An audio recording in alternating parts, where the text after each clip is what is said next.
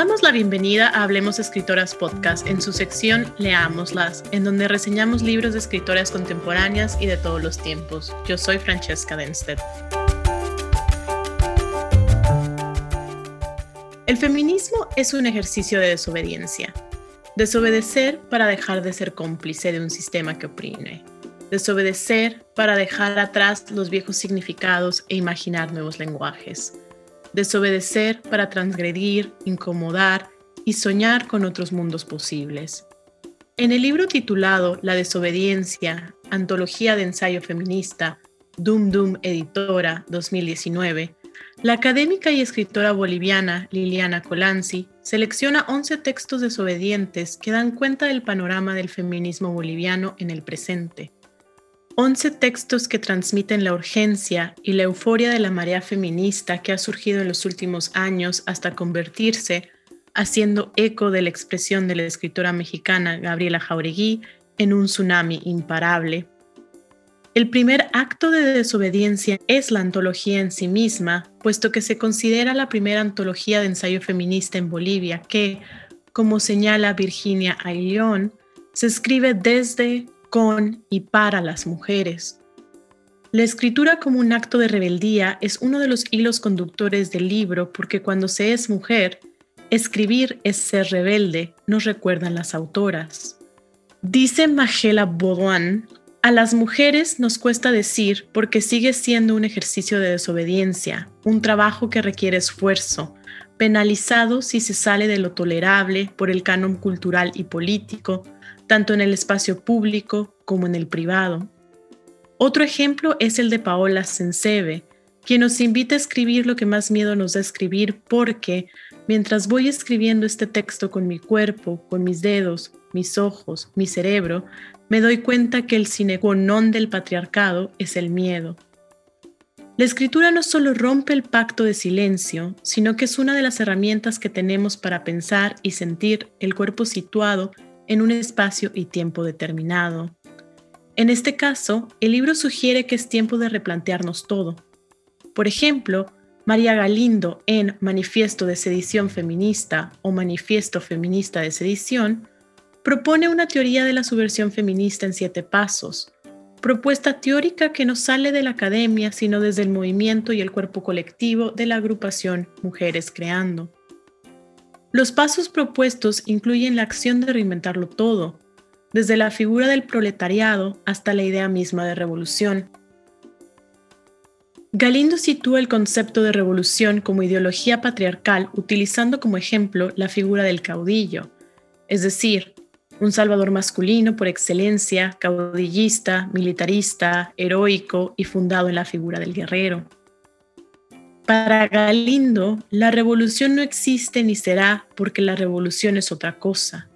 Ese vacío que da vértigo pero que también convoca y provoca. No es casualidad que el manifiesto de Galindo cierre la antología, puesto que de cierta manera resume los sentimientos de hartazgo, rabia y duda que los otros textos transmiten. Y aquí encuentro otro acto de desobediencia, más que ser un libro que busque claramente manifestar qué es el feminismo boliviano, la desobediencia ensaya las dudas y los vacíos con la esperanza de dar sentido al movimiento feminista desde experiencias personales que se tejen con la escritura colectiva que culmina con el poema Muchas Voces, 13 horas de rebelión que cierra el libro. La desobediencia recae en el rechazo a las verdades absolutas y a la claridad de pensamiento como algo inherentemente positivo. A veces hay que producir discursos que generen dudas y no respuestas, es una de las conclusiones sugeridas en la antología. Los textos de este libro están descritos desde un yo que se desobedece a sí mismo. Varias de las autoras se cuestionan cuál es la necesidad e importancia de escribir desde lo personal y poniendo al propio cuerpo en la línea de fuego. Boudouin nos dice que da miedo, Liliana Colanzi que da rabia, y Alison Spedding Padlet nos recuerda que escribir desde la experiencia muchas veces hace que nuestro discurso sea tomado a menos. Todas señalan que escribir en primera persona es políticamente subversivo y potente.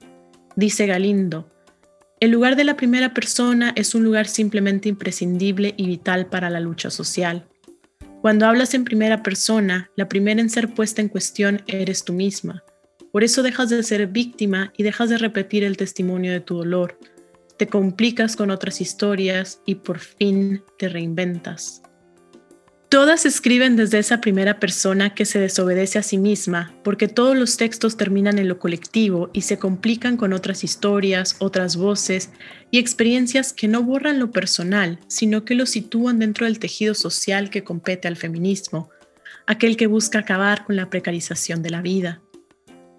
Me gustaría cerrar señalando que cada uno de los textos aborda uno de los tópicos del feminismo latinoamericano actual, el aborto, la violencia sexual, la gordofobia, la disidencia sexual y lo trans, la migración, los sistemas de gobierno de los grupos campesinos e indígenas, la idea del cuarto propio y la escritura femenina, la maternidad, la memoria, el extractivismo y los nuevos afectos feministas como la rabia y el hartazgo.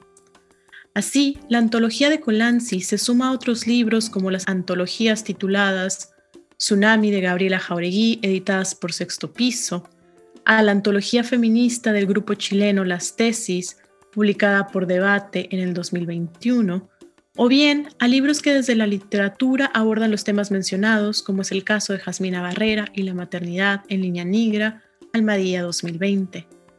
Además, la desobediencia sugiere lo que la investigadora y activista argentina Verónica Gago argumenta en su libro La potencia feminista, la autora advierte que el feminismo de ahora nos invita a pensar cómo producir conexiones entre trayectorias, experiencias y luchas diferentes que nos lleven a sitios diversos, sin homogeneizar las diferencias ni caer en el paternalismo.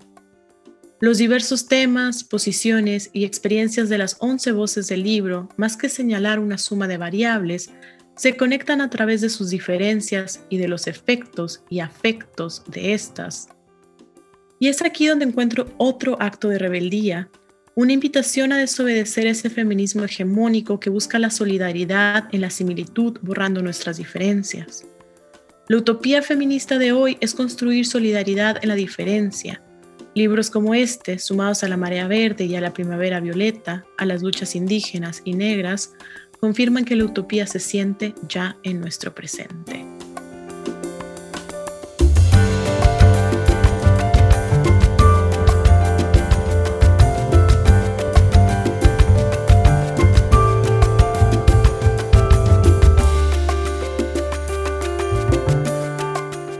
Se despide de ustedes Francesca Denstedt y el equipo de Hablemos Escritoras Podcast. Somos curadores literarios. Hasta la próxima.